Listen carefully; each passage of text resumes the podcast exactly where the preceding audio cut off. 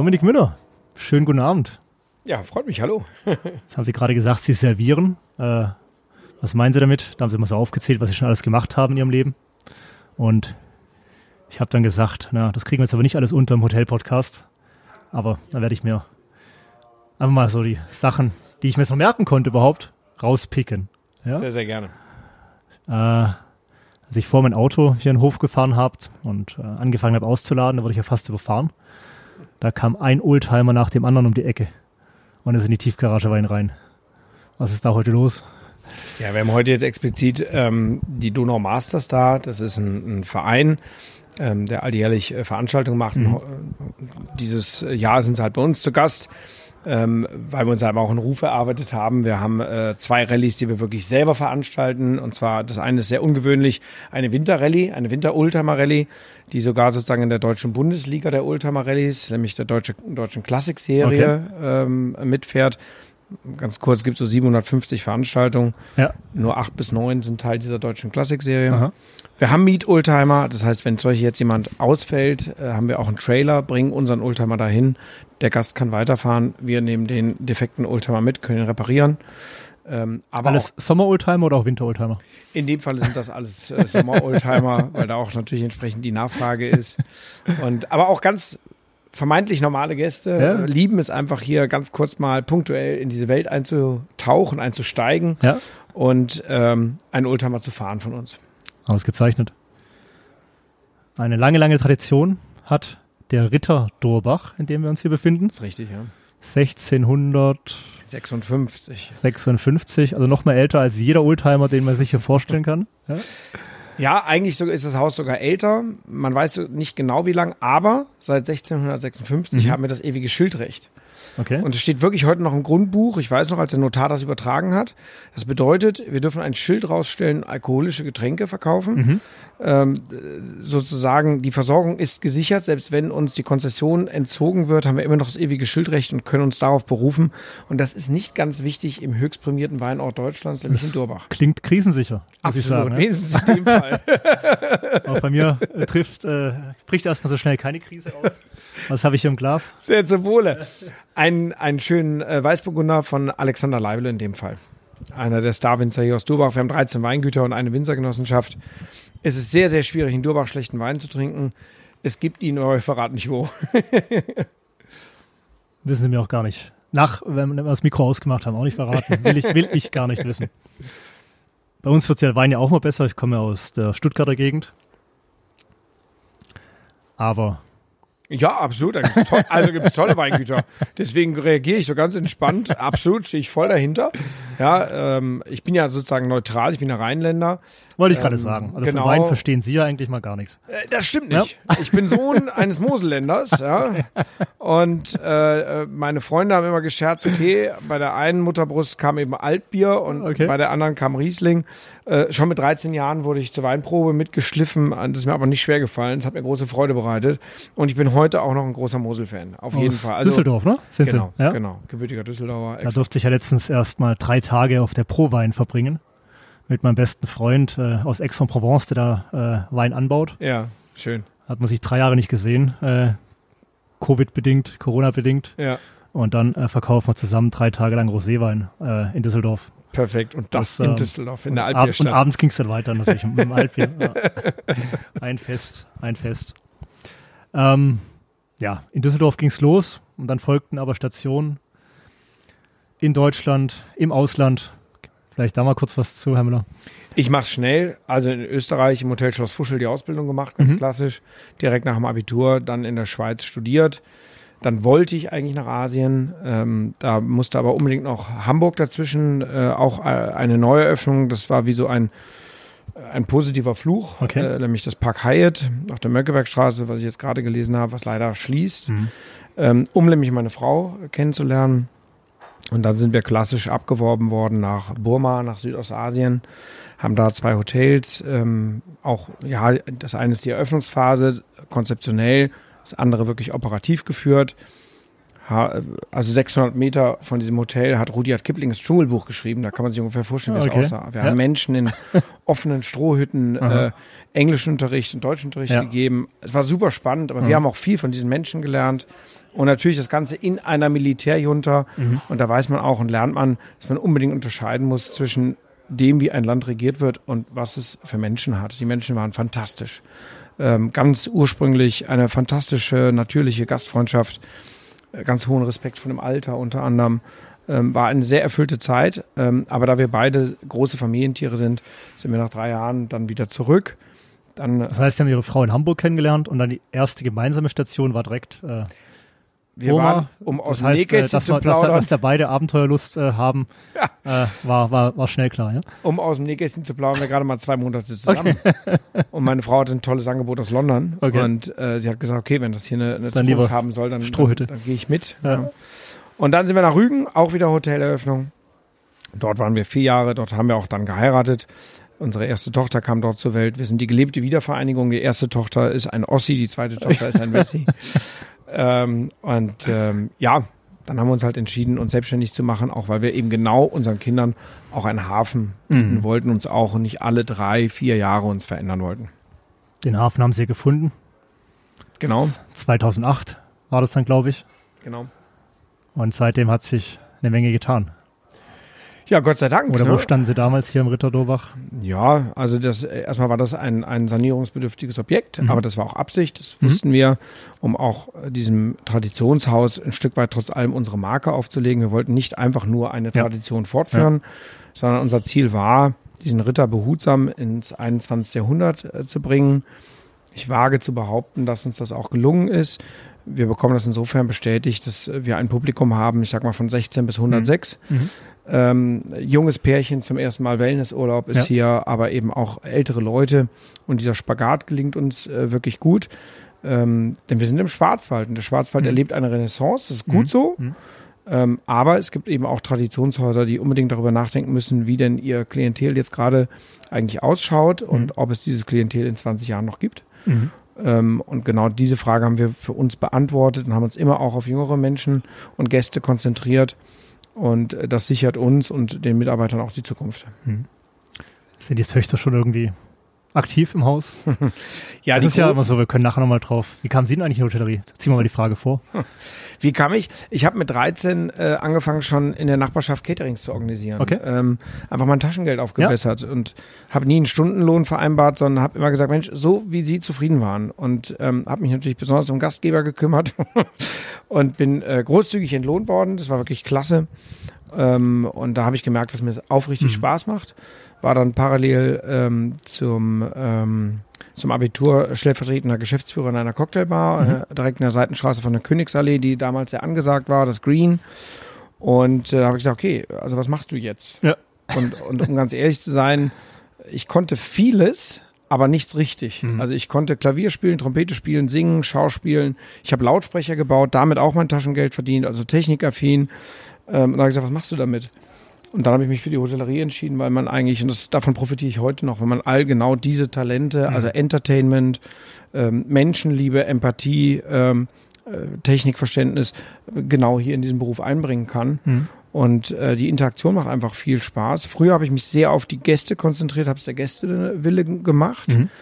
Das hat sich, habe ich gemerkt, äh, stark verändert. Äh, wenn ich aus dem Urlaub zurückkomme, freue ich mich auf meine Mitarbeiter. Mhm. Ähm, ich mache es eigentlich für und mit den Mitarbeitern und das ist eigentlich das Wertvollste daran. Und ähm, ja, deswegen habe ich mich für die Branche entschieden und dann ja, dann hat man halt doch irgendwo so seine eigenen Vorstellungen und will es einem selber auch vielleicht auch beweisen, vielleicht auch anderen, wer weiß. Und daraus ist der Gedanke der Selbstständigkeit entstanden. Hm. Und cool. dann muss man auch die Frau haben, die es mitmacht, ja. die es mitträgt. Ja. Auch das ist keine Selbstverständlichkeit. Da bin ich sehr dankbar, dass meine Frau Ilka das auch mitmacht und sie aber, Dings, Gott sei Dank natürlich auch aus der Branche kommt. Hm. Ja, ja, natürlich.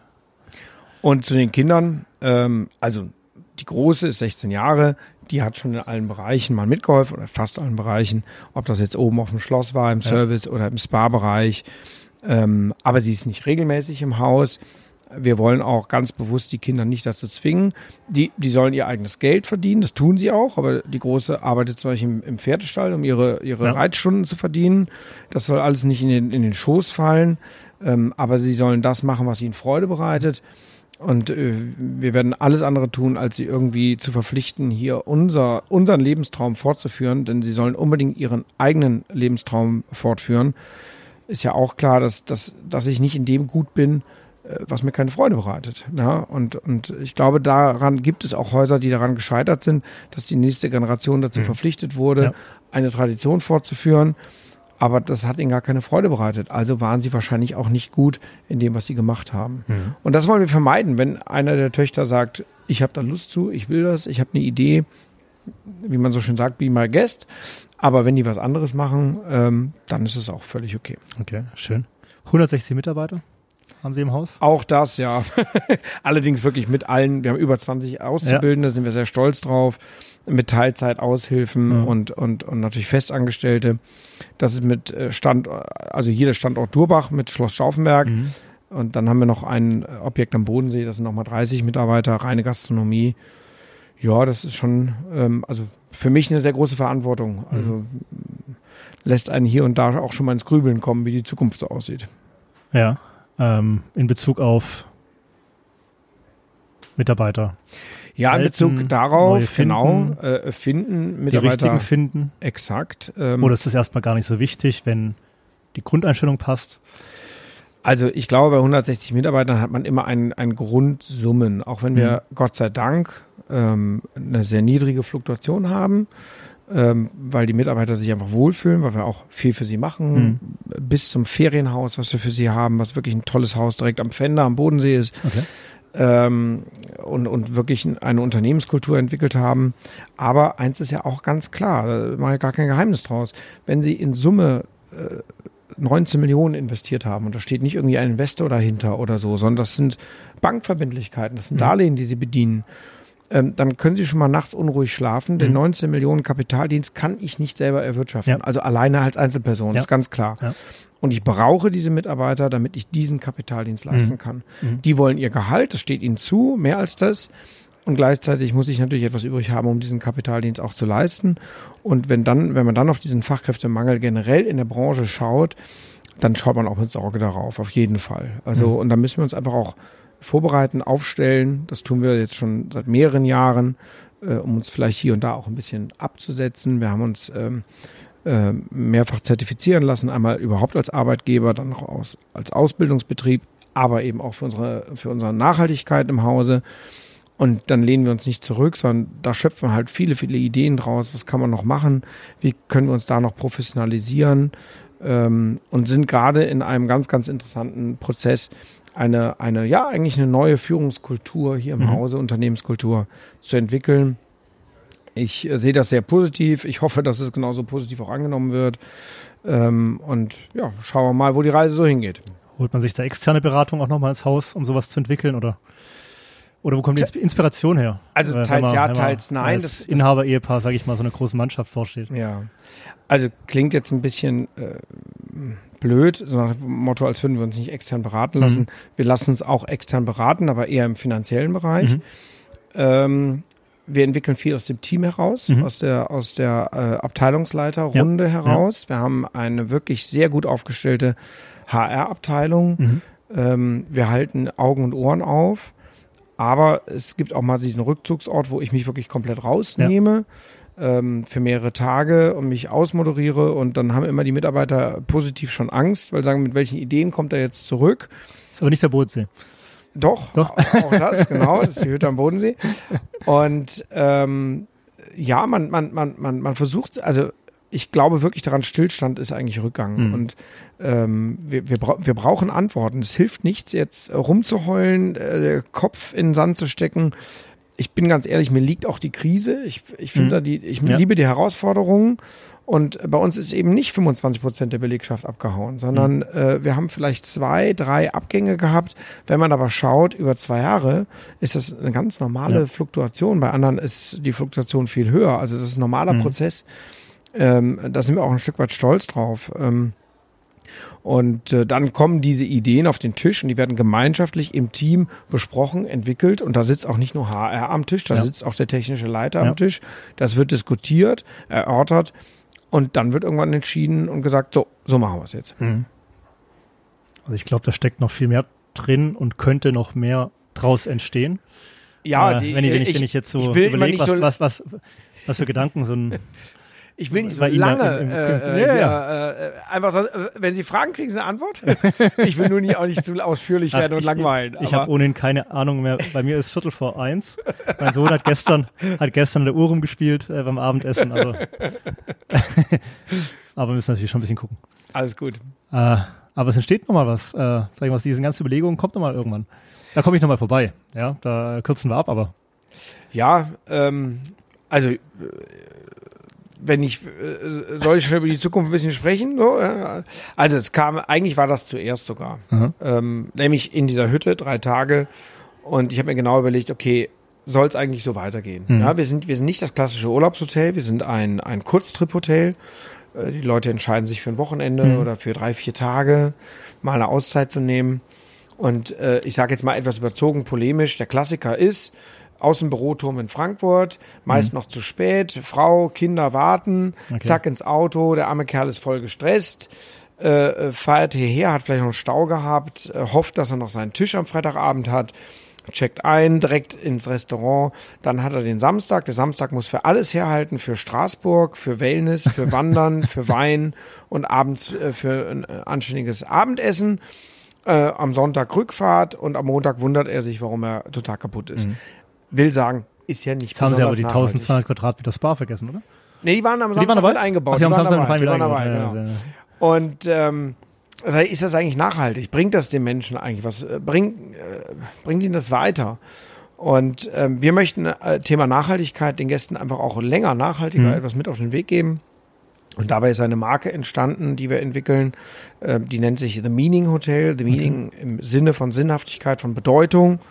Und ähm, dort haben wir eine Plattform von 60 bis 80 äh, Coaches. Coach ist aber nur der Oberbegriff. Das Mhm. sind Therapeuten, das sind ähm, ausgebildete Psychologen, das sind Coaches, das sind Unternehmensberater. Und ich sage mal, sowohl im Business als auch im privaten Bereich von äh, spirituell Mhm. bis wirklich Zahlen, Daten, Fakten Okay. ist alles dabei. Ähm, männlich, weiblich, auch da wieder von 16 bis 106. Also Ja. der eine hat von mir aus wirklich ein ernsthaftes Problem in der Pubertät, in der Jugend und kriegt einen entsprechenden Jugendcoach, Okay. wird vielleicht von seinen Eltern begleitet. Mhm, mhm. Äh, der andere hat ein Business-Thema, Thema Karriere oder äh, Mhm. eine Kick-Off-Veranstaltung für eine Mannschaft, die ein neues Projekt hat. Ähm, oder jemand geht in, die, in, die, in den Ruhestand und weiß nicht mit dem Ruhestand äh, etwas Ja. anzufangen. Er wird Ja. nicht mehr gebraucht, Mhm. so was da alles so aufkommt. Und für diese Themen und Ansätze haben wir immer entsprechend ähm, Coaches zur Verfügung. Ähm, und vermittelt wird das, also neben der Plattform, das ist digital, aber vermittelt wird es durch meine Frau Okay. die wirklich das Bindeglied ist. Wir nennen sie auch sozusagen den Meaning Concierge, Ja. die Coach und Coachee zusammenführt. Okay. Das heißt, wenn man sich nicht ganz sicher ist, sie kennt alle wirklich persönlich. Ja. Wir haben da äh, ein echtes Auswahlverfahren äh, Verfahren im Prinzip. Wir nehmen da nicht jeden. Also Okay. da gibt es Leute, die haben mal einen Samstag-Nachmittag-Kurs belegt und nennen sich jetzt Coach. Ja. Ich habe mich dafür auch speziell während der Corona-Zeit ausbilden lassen. Ich bin Master of Coaching, habe also Einzel, Team, Business und dann den Masterlehrgang Okay. gemacht ähm, nach der St. Gallener Methode, äh, um einfach auch die Streu vom Weizen trennen zu können. Und dann wird die Verbindung hergestellt. Und natürlich ist es so, es hat, hat auch äh, für uns als Hotel eine Nachhaltigkeit. Mhm. Ähm, weil die Gäste natürlich gerne wiederkommen, weil Mhm. sie sagen, Mensch, das war ein Erfolgserlebnis. Thema Bewertung, Thema Loyalität. Und in der Regel auch alleine dann wiederkommen, oder? Also Häufig- losgelöst vom Familienwochenende des Frankfurter Bankers. Da ist Auch mal unter der Woche. Da ist all, genau, Genau, genau. ne? Und das war das Wichtige. Also Ja. wir werden ja häufig auf diese Ultramerei reduziert. Mhm, mhm. Aber auch da sage ich mal ganz polemisch, Oldtimer sind alte Männer, Ja. sind Wochenende und Sommer. Mhm. Aber wir- die Woche hat sieben Tage und sie hat auch einen Winter. Mhm. Und äh, dort wollen wir den Leuten eben äh, und auch uns als Hotel eine Absolut, äh, ja. ausgeglichenere Belegung dadurch äh, ähm, generieren. Ich hoffe, es gelingt uns. Es ist, wir sind noch ganz am Anfang. Aber das, was da jetzt schon zurückkommt, ist hochinteressant. Mhm. Also es wird zahlreiche Retreats dazu geben und so Ja. weiter. Ähm, äh, ein bisschen Entwicklungsarbeit machen wir noch. Wir wollen im September wirklich dann äh, damit auch entsprechend groß rauskommen. Der Film ist schon fertig. Wir hatten auch schon die Auftaktveranstaltung. Aber ganz bewusst, so in der Sommerpause ist das nicht so geschickt, damit jetzt rauszugehen. Da freue ich mich sehr drauf. Da machen wir einen separaten Podcast nochmal dazu. Gerne, gerne, gerne. Ein Hotel-Podcast, genau, nur zu dem Und, Thema. und vielleicht noch ergänzend, weil wir eben das Thema Personalführung hatten, da ging es auch um Nachhaltigkeit. Und aus dieser Marke The Meaning Hotel ist dann The Meaning Company geworden. Okay.